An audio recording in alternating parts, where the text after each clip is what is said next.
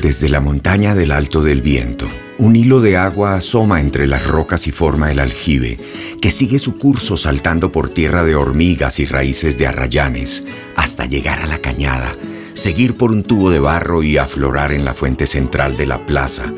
donde la gente del pueblo llega a cargar su agua y comentar historias y novedades. El murmullo del aljibe aflora convertido en las historias escritas en cientos de libros, que hoy cobran vida en la librería Aljibe, en la esquina de la Plaza de Barichara, Santander.